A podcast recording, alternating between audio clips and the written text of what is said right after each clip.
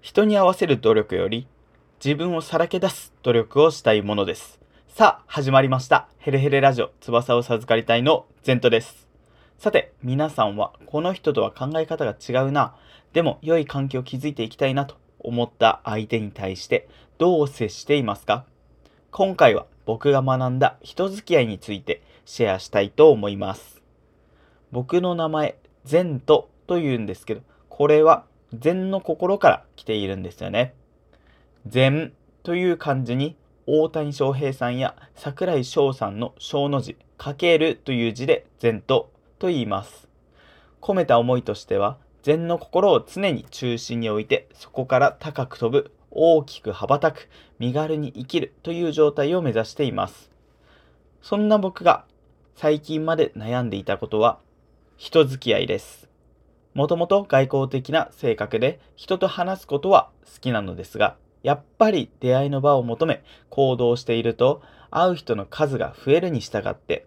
気の合わない人に遭遇する機会も増えていきました。初対面ということもあり、なるべく良い印象を持ってもらいたいですし、一度でどれだけ僕のことを記憶してもらえるかというのをいつも考えていたので、いわゆる誰にでも良い人、いい人を演じようとしていました。例えば、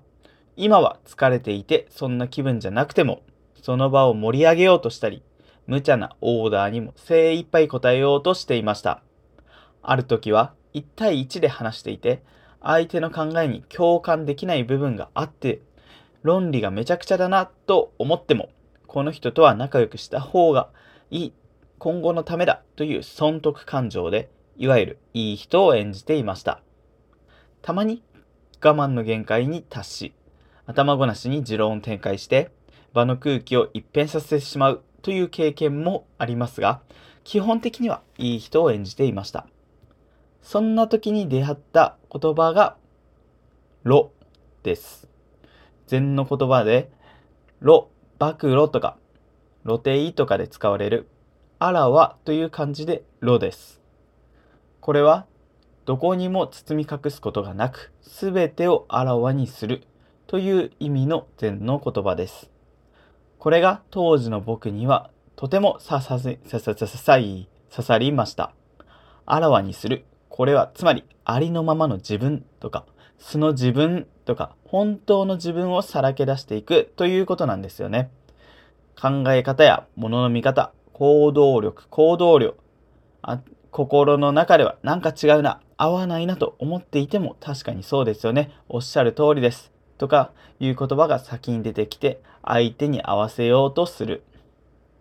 そんな自分に情けなくなって後から後悔や怒り、ストレスが襲いかかってくるという経験は皆さんにはありませんか？僕はまさにそれでした。でも、これの原因をよくよく考えていくと、相手に合わせることでいい人に見られよう。話のわかる優秀な人に見られよう。という下心がそのような行動をさせているということに気がつきました。自分に対する後悔や怒りの感情と引き換えに欲求を満たそうとしていたんですね。では、ここにあらは、ろを取り入れてみると、無理やり相手に合わせることで相手から好感を持たれるということは相手が好きなのは相手に合わせている偽りの自分であって本当の自分ではないということが理解できます。みんな違ってみんないい。相手との違いをそのまま違いとして受け入れて、まずは理解を示します。その上で自分の考えや態度を示すことが、ロであると考えることができました。例えば、相手がこれは〇〇ですよねと言ってきたら、それは違いますよ。こうすべきじゃないですかといきなり否定するのではなく、確かにそんな考えもありますよね。でも僕は、私は違う考えを持っていて、こうこうこうで、と続けるといった具合です。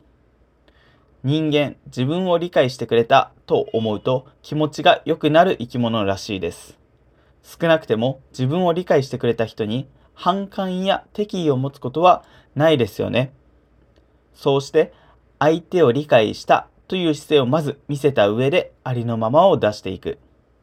そうすることで過度なストレスは減り、素の自分を出せているという安心感や満足感で満たされ、さらに風通しが良く、相手とも良好な関係を築くことができる。なんて最高なんでしょうか。ということで、今回はありのままの自分を出していく、ロについてお話をしてみました。ポイントは、まずは相手を理解すること。その上で自分の考えを示すということでした。今回もお聴きいただきましてありがとうございました。ゼントでした。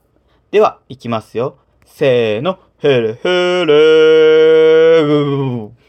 ではまた。